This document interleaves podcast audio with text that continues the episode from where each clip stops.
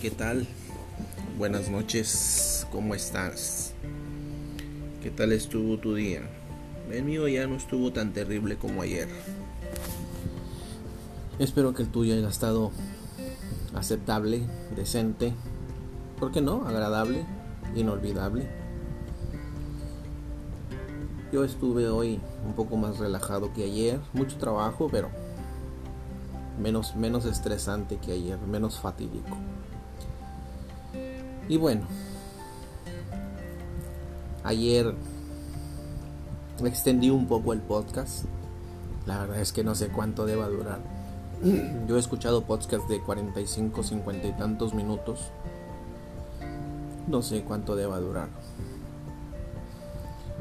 Pero, pues ahora sí que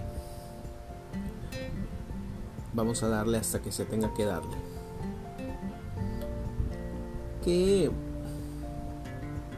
hubo alguna reflexión de lo que se habló ayer, alguna reflexión resultante. ¿Cómo resuelves tú los pequeños conflictos que te surgen durante el día? ¿Los ignoras, los resuelves, los pospones? ¿Qué haces?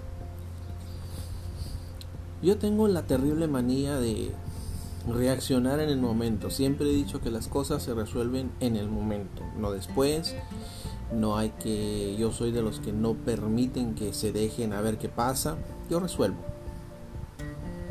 Sin importar el problema o el, causante del problema, yo resuelvo, me voy de frente y resuelvo. Pero, pues obviamente la gente actúa diferente. ¿Qué opinas del karma? ¿Lo has experimentado? A tu favor o en tu contra? ¿Tienes alguna opinión del karma? Para mí el término deja que el karma se encargue. El simple hecho de nombrar karma para mí es una terminología muy moderna. Yo tengo una filosofía más antigua. El tiempo pone a cada quien en el lugar que le corresponde. Y todo cae por su propio peso a su debido tiempo. Y antes de esa filosofía estaba una que incluso está por ahí en un libro religioso. Todo tiene su tiempo bajo el sol. Muy modernamente, el karma. ¿Pero qué opinas del karma? Ayer también pedí opiniones, no recibí ni una. Creo que mi único, mi único eh, escucha le da pena retroalimentar. Pero ¿qué opinas del karma? Eh, yo debido a vivencias y anécdotas, sí he disfrutado cuando el karma actúa a mi favor, cuando tengo la oportunidad de decirte lo advertí. Sí lo he disfrutado, sería cínico decir que no. Soy una persona que no escondo lo que siento y no tengo ningún reparo en regocijarme cuando todo actúa a mi favor y cuando todos caen donde les advertí que no cayeran. Lo siento, yo sí lo disfruto. ¿Por qué? Que no he llegado a la edad que tengo nada más porque fue fácil o porque me levanté eh, cada mañana diciendo Ingesua como vaya. No, soy una persona que se levanta y a, todas sus actividades del día le pone un, un severo análisis metódico de toda reacción futura. Siempre he dicho que lo que hagas hoy te afectará mañana. Entonces, sí, sí he disfrutado y se lo he dicho en su cara al que se lo merece, te lo advertí. Cuando el karma viene y le cobra la factura.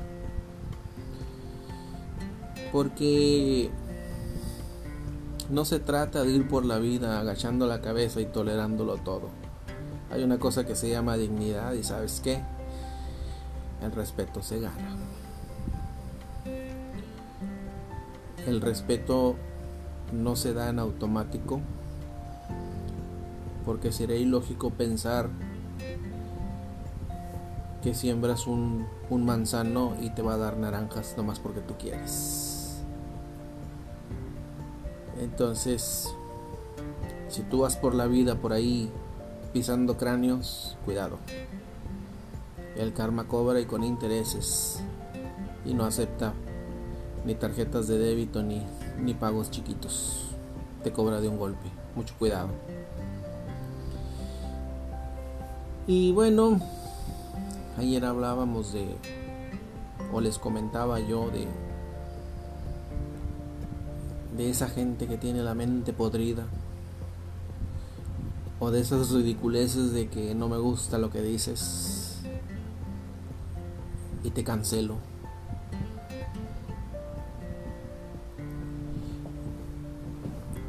La vida la vida se ha vuelto en un sembradío de egoísmo, de autoidolatría. Y antes se hacía mucha insistencia con frases antañas de, de filósofos, de pensadores. Y me acuerdo mucho una que decía, ningún hombre es una isla desierta. se procuraba mucho la convivencia, se procuraba mucho el, el, afecto, la afabilidad, hoy le llaman empatía. Este, pero tristemente empatía es lo que al día de hoy ya es muy raro detectar, encontrar, descubrir, aplicar. porque fue más cómodo aplicarla de por uno la pagan otros o todos. Y también la sociedad ha caído en un nerviosismo, en una paranoia ciertamente bien fundada, bien infundada y bien fundamentada.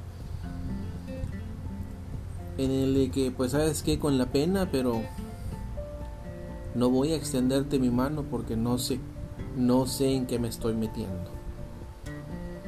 Y es muy triste. Es muy triste porque eso va a dar pie a todo tipo de exclusiones. La gente por ahí, creo que el año pasado se escandalizaba de ver un video por allá de, de tierras del lejano del Medio Oriente, de allá del, del asiático, Daba por ahí un video de, si mal no recuerdo, una persona se accidenta o, sufre un paro cardíaco en plena calle y nadie le ayuda. O andaba otro por ahí de alguien en situación de mendigo y nadie le ayudaba. Y unos decían, no, es que allá es contra la ley apoyar, eh, hacer algo. O no, es que allá este, así se acostumbra, sabes que pues si no puedes resolver tus problemas, pues ahí te quedas. Y se me quedó muy marcado eso, justamente eso. ¿Cómo puede llegar la ley a prohibirte practicar la empatía, ejercer la afabilidad? Eh, ¿Cómo puede la sociedad presionar tanto que se vuelve una ley moral, no legal, pero sí moral? El cerrar tu mano y el ignorar a alguien en situación precaria. Y nos escandalizamos de que eso pasaba hace creo el año pasado o hace dos años allá en Asia. Nos escandalizamos. Ah, que cómo es posible. Y viendo ahora el presente en un muy corto plazo, nos alcanzó esa esa no sé si llamarla enfermedad o, distopia, distopia, distopía, X, nos alcanzó. Se ha, se ha estado perdiendo gradual y velozmente la empatía. Y tristemente lo comprobé hace días en una entrevista a unos camioneros. Tocaron el tema de la empatía. ¿Cómo rescatas a un compañero en la carretera? y abiertamente dijeron, no rescatamos a nadie. Primero porque aunque el tractor sea tuyo y la como la carga no es tuya, la carga viene con GPS y si tú te detienes te la bloquean y no puedes avanzar. Segundo, por los niveles de inseguridad. Ya se piensa que es una trampa de encontrar a alguien en necesidad en una carretera y ya nadie se para ayudar. Y el tercer motivo que daban es porque ya no queremos problemas y no queremos y no actuamos. a menos que lo conozcamos de verdad, decían. A menos que conozcamos de verdad al, al compañero, nos detenemos a rescatarlo. Pero ya se perdió aquello de ayudar al prójimo. Ahora va a ser requisito conocerte y bien conocido para que alguien sea empático contigo. Y lo cómico aquí es que no normalmente ya no involucra que sea familiar, sino simplemente con que te conozcan bien.